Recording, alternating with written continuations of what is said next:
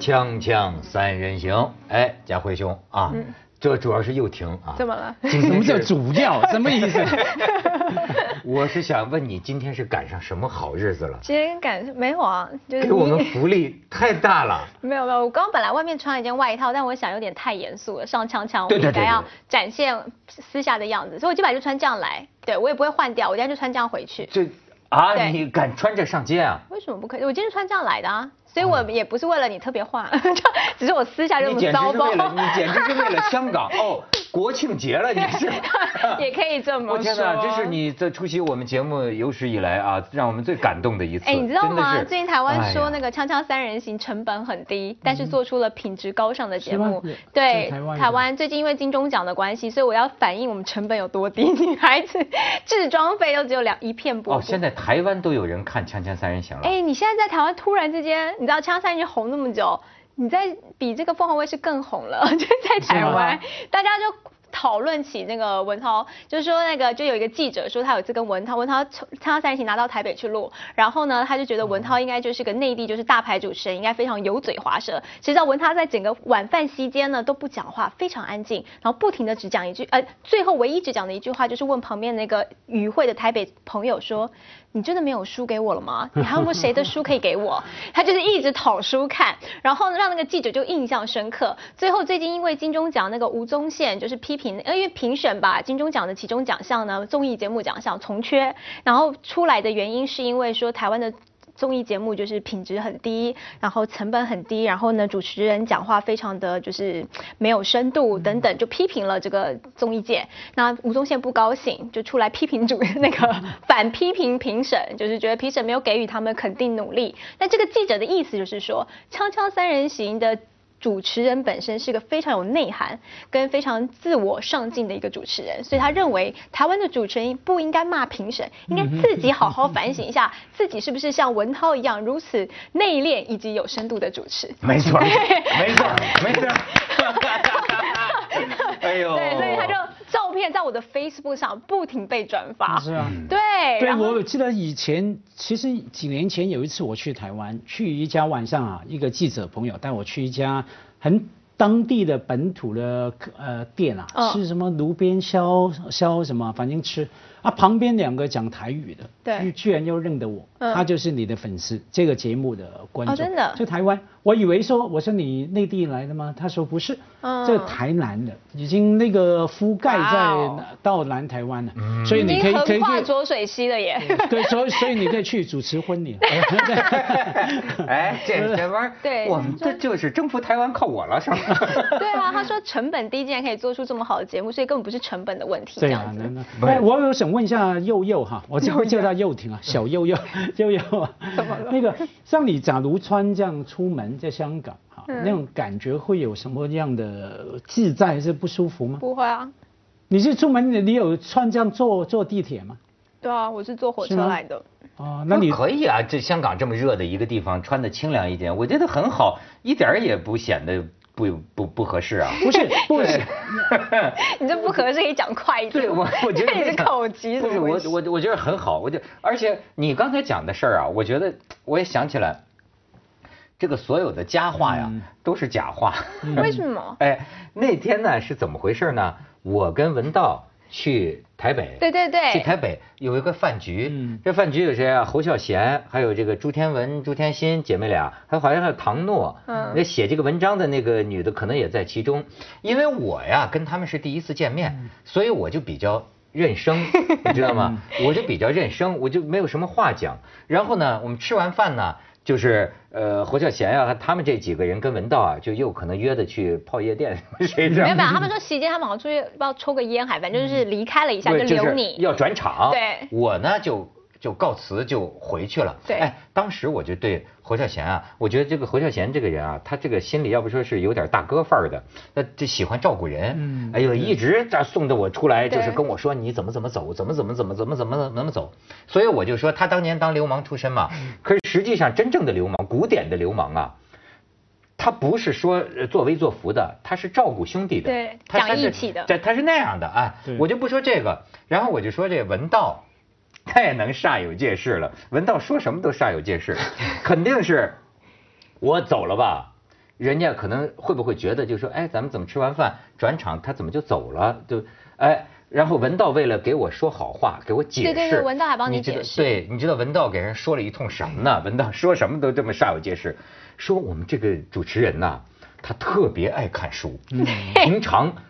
都不混夜店的，平常跟人吃完饭哪里都不去，他就回酒店。对，他回酒店干什么？他就是为看书。刚才他为什么问你有没有书给他看？就是他到台北，他回酒店，他在想他要看什么书。对对对。所以我就记得，哎，这朱天文、朱天心，这台湾人就特别好，专门买了自己的书，签了名，让文道送到酒店给我说，怕我晚上没有没有书看。我说那么好学呢，我以为我。对，结果这是假象吗？结果哎，我的美名就传。遍台湾说，哎，我还帮你背书哎，我说真的，文涛是个不爱应酬的主持人，对 对对，也没错啊，吃完饭就回酒店看书，这就是大陆的主持人。文文道厉害啊，文道体力很好的，我以前跟他出门演讲什么哈，我们演讲完三四个小时。到晚上十点多了，都累得要死嘛。我当然就以也是跟他一样，就说回去看书啊。其实回去做脚底按摩，来做推拿三温暖。那可是那闻到在演讲的地方方门口，还有一些老先生啊、前辈啊，抓着他去喝咖啡，继续谈家国大事，他就去，就去了聊到三四点、四五点就回来，然后回来了继续看书。所以他他有他的体能啊，我们只能选二二选一嘛，要么做脚底按摩，要么去喝酒嘛。那我们当然是选脚底按摩，不用不用说。我是一边按摩一边看书。有书就好，有书就好。香港现在流行一边做脚底按摩一边打麻将。哎呦，香港因为有些地方对钻在桌子底下给他对脚底按摩。很奇怪，呃，我是看到新闻啊，因为呃在旺角啊油麻地一些地方哈。我们都知道有很多的脚底按摩店，然后也有一些麻将馆。对。那最近这半年流行呢电视新闻去拍，然后流行了就二合一，就是一个房间，然后进去了就做脚底按，呃，而且按肩有做脚底，他就坐旁边嘛，就坐在旁边，然后你就一边打麻将，四个人，二呃这是二二合一嘛，听说慢慢还可能发展为三合一，就是你还有人喂你吃。你你总要吃饭嘛，打麻将，他旁边喂喂吃饭，不是喂吃奶哈，喂喂 喂你吃饭这样子，这香港到了那个娱乐到了这个地步啊，真快乐。现在是什么呢？就是不需要人照顾的人，整天找人照顾，甚至还有些人要喝人奶的，都到这个程度要请奶妈，对吧？但是呢，很多真的需要人照顾的人，没有人照顾，比如说老年人，对吧？你知道出了什么事儿吗？嗯，哎，这种过去我们以为就是说是那种孤苦无依的，或者说是呃文化层次比较低的，呃的贫苦的老人才会出现这种现象。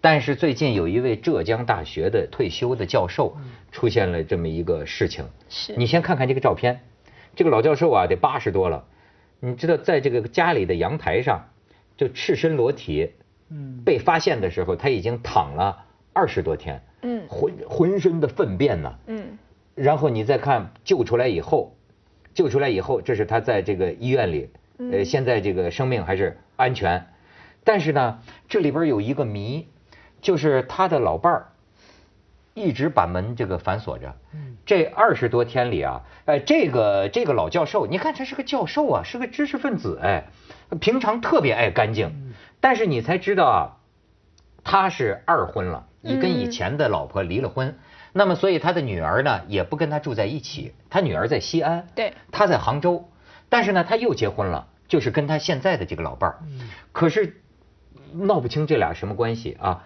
就是这俩又结婚了吧？但是在近些年两个人分房睡，甚至可能冰箱都是这是他的冰箱，这是我的冰箱。好，然后女儿呢就时不时来看看父亲，但是这回呢是二十多天打电话没找着。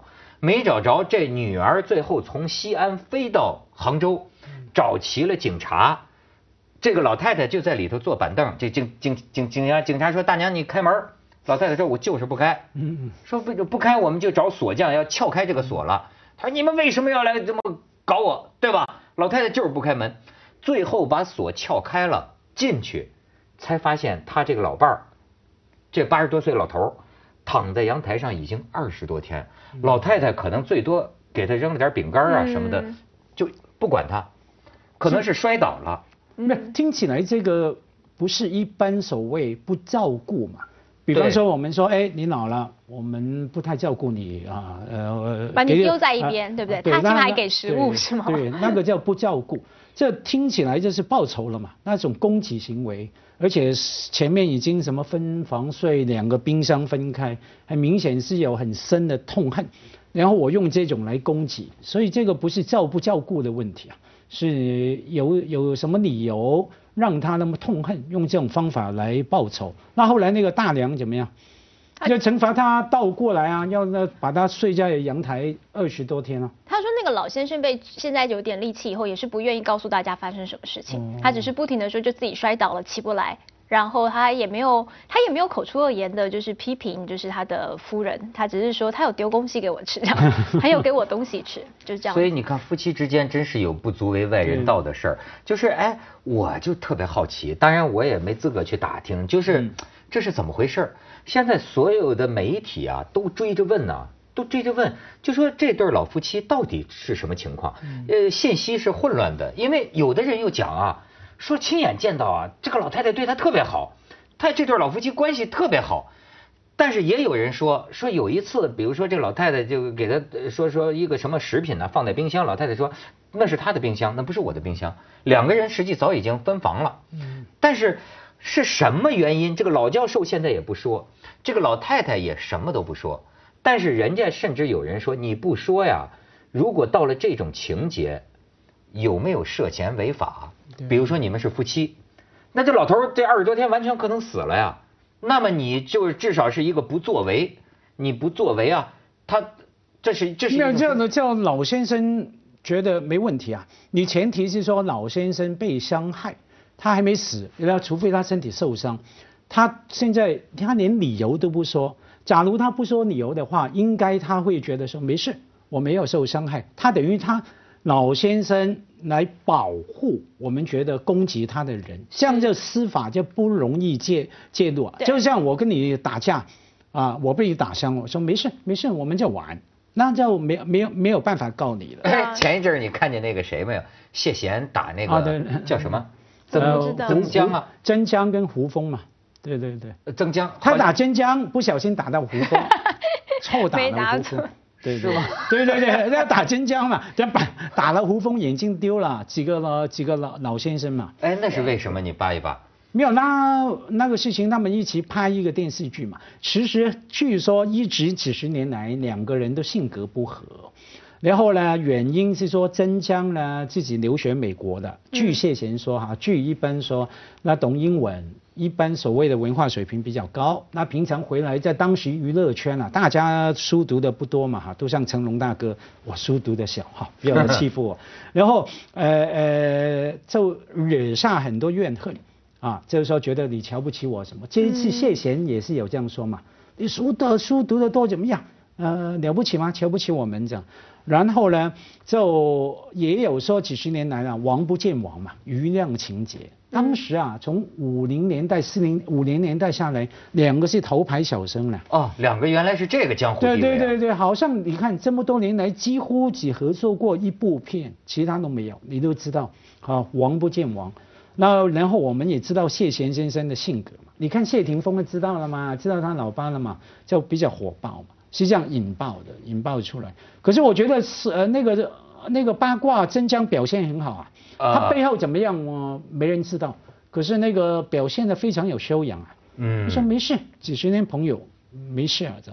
可是因为你到了一个年纪，像谢贤就不应该有这种态度，恼不休嘛。嗯。咱们去一下广告，锵锵三人行，广告之后见。你看人佑婷还是红红鞋子，我刚注意到。对啊，哎，这是今天出什么事儿了啊？嘿，我今晚上有饭局哦。你要这样 上街呢？要约会是吗？天哪，你今天晚上跟你共进晚餐那男的，咱们得掐死他。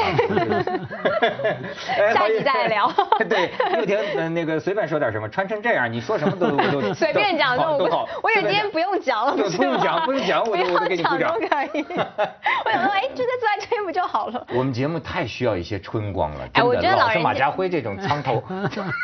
我的经验是，我觉得就是老人家呢，一固执起来是特别的固执，就是对，就两边人赌气呢，就跟我们年轻人的赌气、爱情里面的赌气啊，就是会不一样。他就是固执。你知道我爷爷以前跟我奶奶也是，就是两个人也都住在一块儿，但是呢，那个爷爷也是就有自己的规矩，说，哎，我一天这个一条面包可能十片，对不对？那个餐厅买，哦不，就是面包店买回来，奶奶就有天经过就偷吃了一片，也不是偷吃了，就 就吃了一片。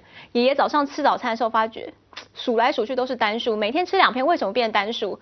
很气耶！然后呢，就硬要跟我奶奶说，你就买买给我，不然我告诉你，就你还我那一片。我想说，两个人就是为了这一片面包。然后呢，那个看到他吃完了，我就常常跟奶奶说，奶奶你经过面包店，你就帮爷爷买一个，你就补他一块吧，或者是你就补他一条吧。不肯死不肯，让他饿死算了，我才不要 一块面包。为什么？你知道两人就为了一片面包，嗯，一赌气。那当然，这个他们没有像这个这么严重。但是我那，但是这个我看到最后就感觉啊，老人家这个有时候为了在感情上哈，这个一个赌气特别固执哎。因为他没有全世界了嘛。对，老老人的生命只有对方嘛，他只有对方，而且那对方不是普通的一个人。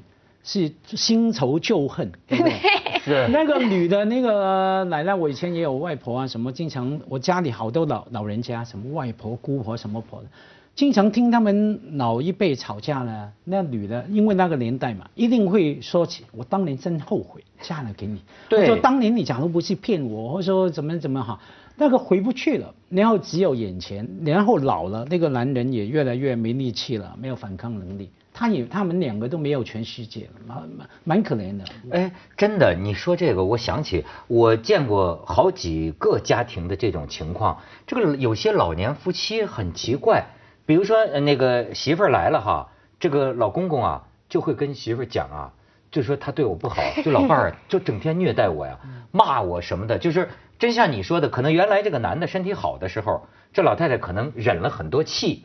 这个男的是不是当年花心呢？还是这男的怎么这老太太忍了很多气？有朝一日你这老头动不了了，好家伙，真的就是就就这个剩饭给你吃啊！而且我见了另外的一些的这种老年的这种夫妻关系啊，他能够轴到一个什么程度？比如说啊，老头就怀疑老太太都七十多岁了，怀疑老太太偷人。那他他这，我觉得和大脑的一些改变有没有关系？就是他。天天整整要整往死里整这个老太太，就是反正在我们内地，我见过很多这个老年夫妻啊，敌人一样。对。但是他们也不离，反正就是天天骂呀、斗啊，就是。不了。后来我们就想说，老人家这样子或许也好，就是你知道动动力气，你花花力气也好，两人都不讲话，这也不好。当然，我爷爷奶奶不会不至于就是每天这个怒目相斥，但是我觉得唯一可以化解这件事情的很好的一个办法是子女。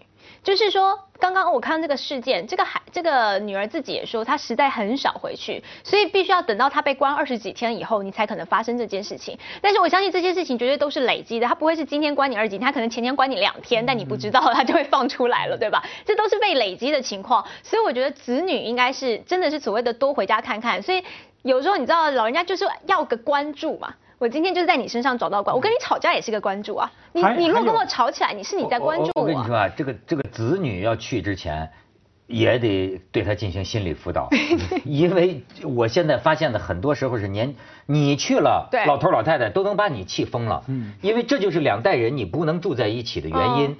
我呀是到了，你看我都年近半百了，我才开始，而且我因为我没有跟父母住在一起，我才开始明白这个道理。就是我经常劝别人，我甚至你看，就是背着老人啊，我都都怎么劝，就一些年轻人哈，我说哎，你就当他是神经病，你这就是有些老人有些怪癖，有些轴哈。我说但是你对一个病人，我说你就假假假如说你是个精神病院的一个医生，或者说你们家人进了精神病院了。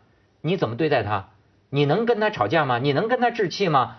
你是中年人了，你你应该是通达的，你是理智情感平衡的，你不能跟老人。但是老人特别容易说着说着就把年轻人惹火了，你不觉得吗？是啊，那个绝对不能住在一起了，能力许可一定分开。可是每一家有不同的环境，也有不同的方法。像我家以前是才住五十平米啊，用内地的算法，五十平米住了八个人，哦，都是老人家。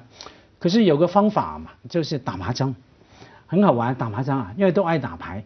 然后呢，我的外婆外公呢，大家仇恨对方，可是你牌又需要牌打牌了，需要牌搭子，嗯那就没办法了，多仇恨对方，好吧，来打。然后看见他们一边打了，一边好像开战一样，我这个叫广东话叫狙谁了，我就盯着你来打，嗯就是不给你唬，就是不给你是是。然后呢，假如比方说我外公打了一张牌，我外婆唬了，就高兴的不得了，还要故意说。我谁都不吃，就吃你这一只。呃是是是，哎，你讲的很实在那。很好玩，我觉得打了一个晚上的麻将呢，当然很多荒谬的事情哈、可是你觉得他们气也消了，第二天呢心情比较好，大概有效度维持三天，到第四天又吵起来，我们又说要打牌打牌，老人家就是小孩嘛，你怎么会跟小孩计较这么多呢？哎，咱们这也可以组织这个谢贤跟曾江 我估计脚底下就开始踹了，是吧？锵锵三人行，广告之后见。我有时候我就在想啊，你说我们要是老了，会不会也变成个老倔头子？哎所以所以你不会觉得就是要好好对待，就是你知道，就是种什么因会收什么果，就是老人家之间啊，这个看二三十年到最后，你看互相折磨对方，所以二三十年要好好对待你旁边的女人，这是你要学的。不是，过去我们认为就说是这个人会越来越智慧，越来越聪明，看来不会的。你老到一个程度，我现在就觉得，那我老糊涂了是会是什么样啊？不会，我们会让着你会整天的。就啊？我会让你多说话。你这么说，感觉你还年轻呢，是吗？哎，不跟你比起来，当然要占一点便宜嘛。就就又听到真的女人的逻辑，男人的逻辑也对，要好好对待身边的女人，是不是可是按照经济学来看呢，我们要分散投资，要好好对待多一点女人，这个对我不好，那个好，那个不好，还有一个好，真的总找到一个好的。对，家辉外边围着一圈老太太，都等着呢。哎，总比我告诉你，围老太太还不错。我在台湾有个作家朋友哈，反正他那个太太比他年轻二十多岁嘛，也常见的事哈，没什么大不了。重点是说后来总有些纠纠纷嘛，哈冲突矛盾。他说他太太已经跟他讲好了，你等着吧，等着，我也等着，等着你坐轮椅，等着你那天坐轮椅呢走不动了。我就把你推到山上，台湾阳明在悬崖山边吗 对，在那边，到时候你稍微把我惹得不高兴，你就再见。反正我也老了，我坐牢也没关系，是这样的啊。可是当然，他心情，他老婆心情好的时候就不一样的说法，没关系，你以后坐轮椅啊，我请个二十岁的女护士来照顾你。心情好的就就不太一样了。但是你说这会不会有这种冤家呀？老老冤家，就是我怎么觉得是不是因为他们上一代人啊对婚姻的这个都忍都忍耐了，嗯，所以啊我真是我觉得我见到特别多的这个老年的夫妻啊关关系就跟水火水火不容，怎么都搞不来，但是也要在一块过，冤家呀。所以这个相处，我不知道哎、我现在因为我现在没有这个实际经验。如果跟一个人真的相处二三十年，你要么就是更了解他，要么就是更恨他，就是这样子。所以，所以我一直都觉得，哎、有小三是没有什么不好，但是就是赶快离离，就是你得离婚，就同时存在是我觉得不允许哦。但是我觉得你。越了解自己，或者越了解对方，然后你开始选，总之就是为了你七十岁、八十岁的时候选择一个你觉得可以适合在你旁边的人。反正从我自私的角度来讲，我觉得老老夫少妻对我挺好的，对吧？我老了，他还能够照顾。可是你心里面有一百万个不担担心吧，对不对？因为当你什么当你动不了，但是他很年轻哦，所以他在外面就买个菜，你都担心他回不来，哎是吧？对，你在心理上也折磨，是吧？对，要不能满足他呢是啊，对啊，男生总有他们的自尊，所以我觉得你知道，应该还是就老来伴啦，还我觉得还是应该比较理想。看你个人的期待嘛，也没什么好担心，因为夫妻相处真的不一样的方式。像前一阵子不是有一位日本女明星吗？去世嘛？叫什么那个什么哦，对对对，什么川岛什么的，他在《失乐园》里面也演了一个。失乐园里的对的那对个，那我看到报纸我就很震惊啊。我也是觉得很震惊。他。说什么？他说他立下遗书，是跟老公说：“我死了，你千万不能再娶。”哇，都都都毒啊！你这其实因为对希有，当然是希望她老公有人照顾，有人对，爱他说嘛不可以。对。对呀、那我蛮好奇她为什么。像我太太就不是，早就跟我说，佳慧，假如我有什么不幸，你赶快再找一个，多好。那我当然也安慰我老婆啊，说你放心，我早就早。你千万不要早就早买。已经早了一般是女的长寿，情况可能会是反过来。接着为您播出 健康新概念他。就等着你说，你也是，他等着你这样说。我没有我说你可不要找男人这样。